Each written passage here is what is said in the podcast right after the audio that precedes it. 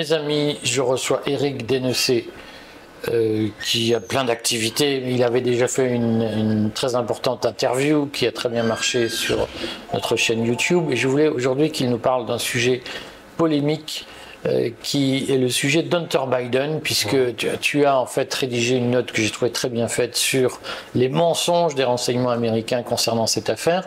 Est-ce que tu peux, pour les gens qui débarquent, redire ce qu'est l'affaire Hunter Biden et dire pourquoi tu considères que les services américains aujourd'hui mènent une opération de contre-influence sur ce sujet?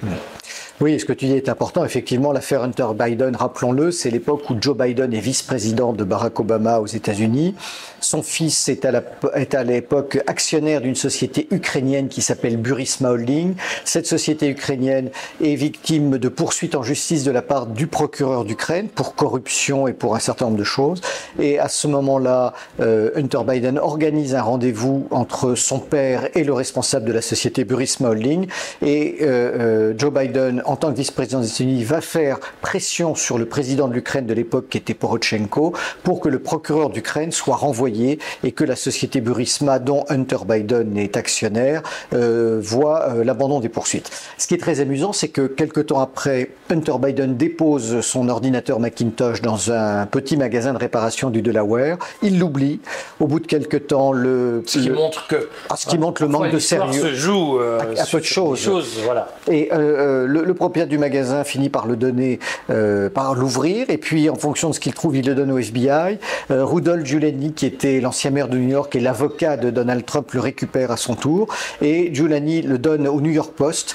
Les journalistes du New York Post vérifient les données, euh, savent qu'elles sont exactes, et lancent, donc en, état à l'époque, en octobre 2020, un, pardon, en février 2020, un dossier sur les turpitudes de Joe Biden en amont de la campagne.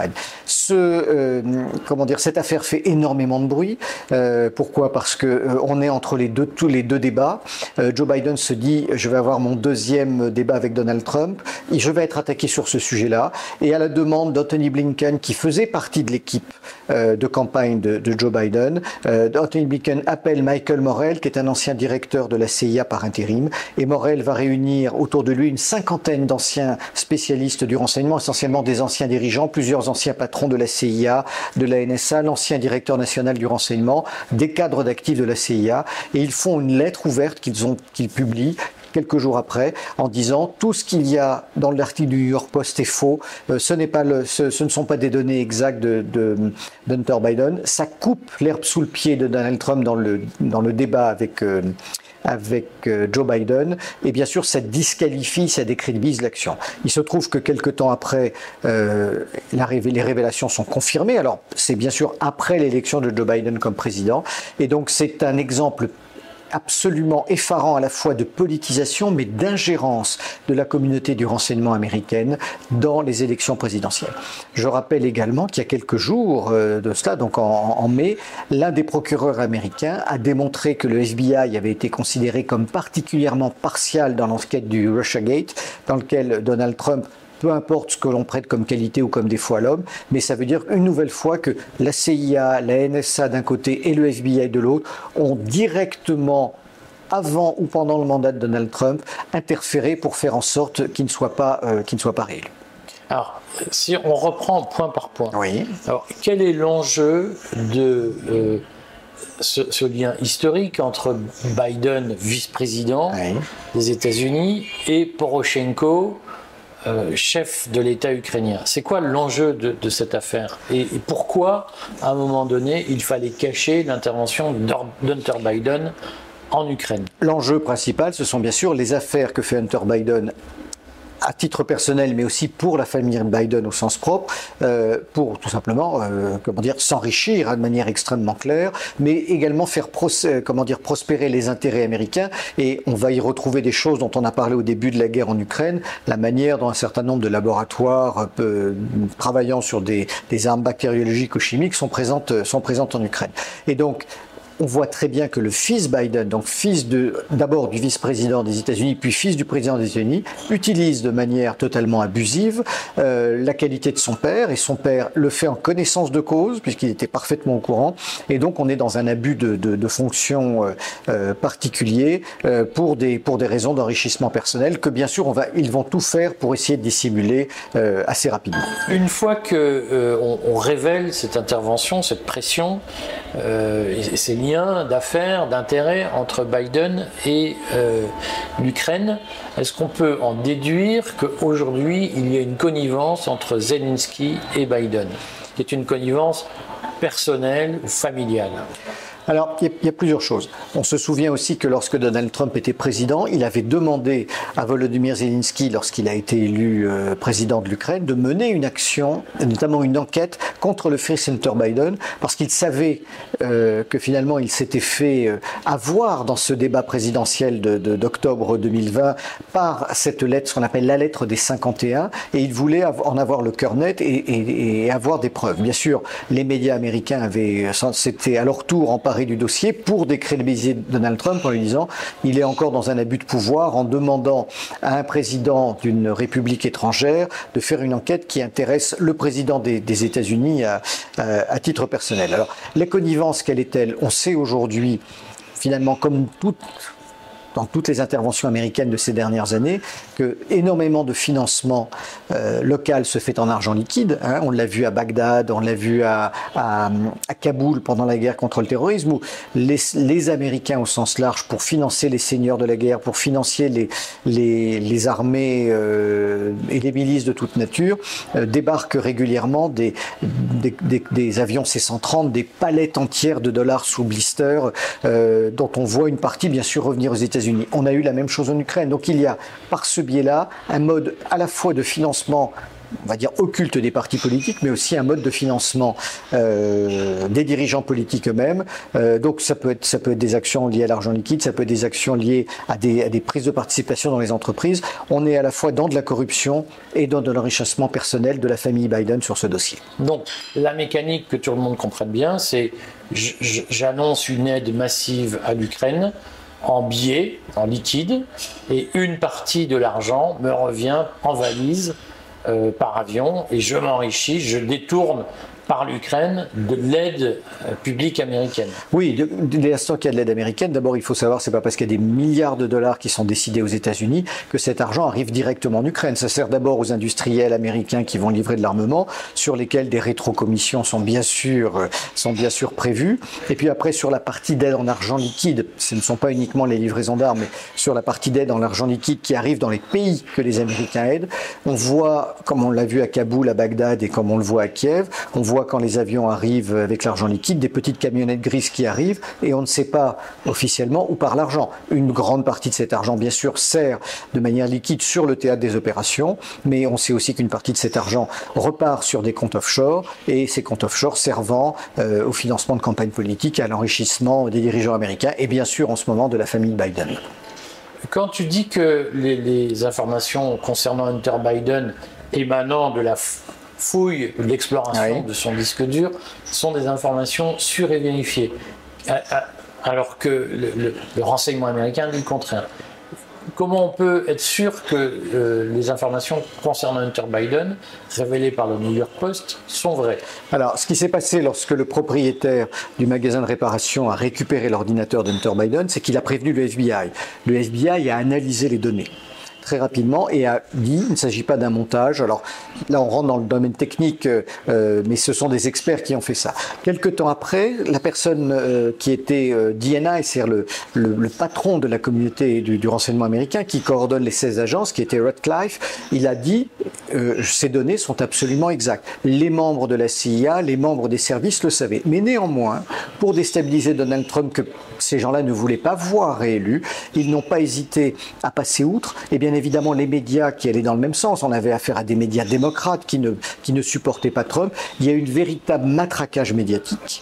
Et, ils ont saturé, comme en guerre électronique, ils ont saturé le débat médiatique en faisant euh, diffuser de manière massive cette lettre des 51, en reprenant les commentaires, à tel point que le New York Post a même été interdit sur Twitter pendant quelques temps. Il a fallu attendre euh, un an ou deux, et à partir de 2022, toute une série de langues se sont déliées, et les gens ont avoué que, bien évidemment, euh, cette histoire était, était fausse.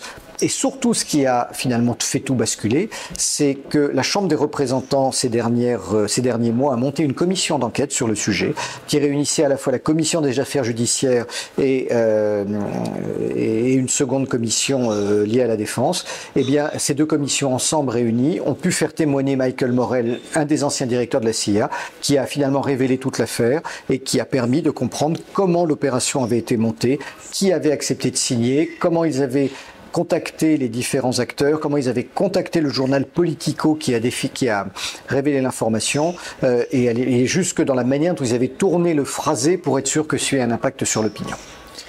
Euh, pourquoi les services de renseignement américains ne voulaient pas de la réélection de Trump?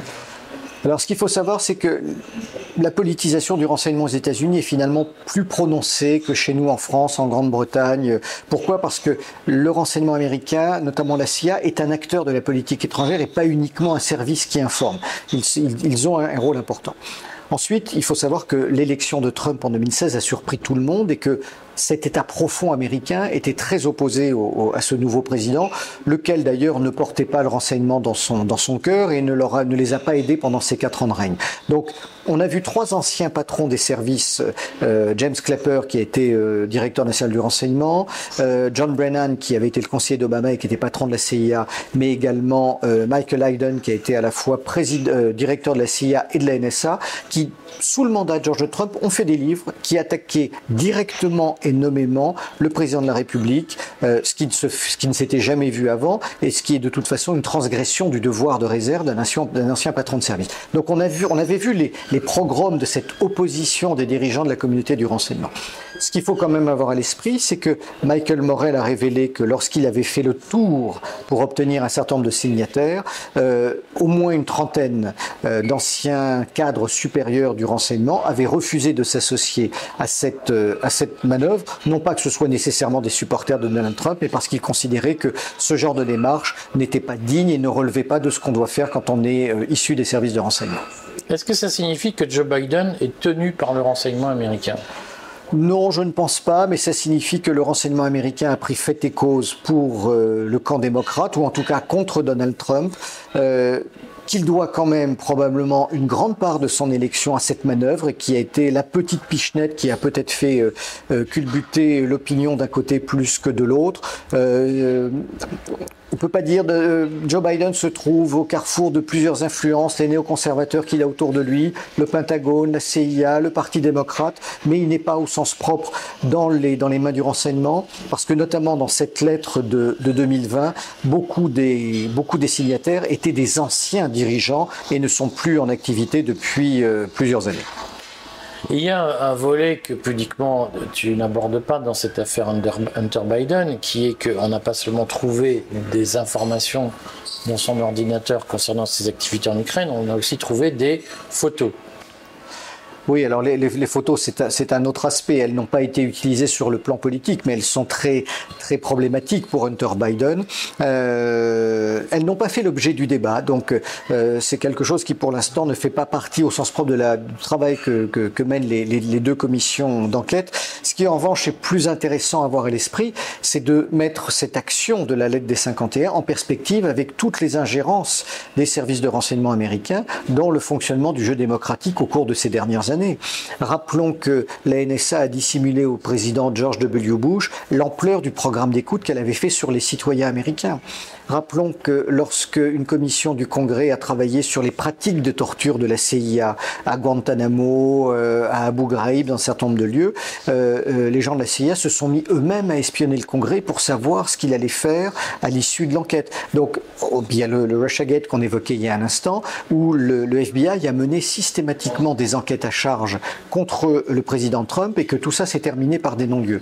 Donc la, vraie problématique aujourd'hui euh, chez, nos, amis américains, c'est de voir cette politisation du renseignement et cette ingérence euh, des, femmes et des hommes du renseignement, en tout cas des élites dirigeantes, dans le jeu démocratique pour l'orienter en fonction de, des intérêts qui leur semblent être les vrais intérêts américains, mais qui en fait ne sont que les leurs et ceux auxquels ils croient. Bon, j'espère que tu reviendras auprès de, du courrier pour reparler de cette affaire Hunter Biden, puisque tu sais qu'en réalité, c'est le volet photo du dossier qui a beaucoup passionné les foules et, enflammé, le, enflammé les imaginations. Très volontiers. Mais le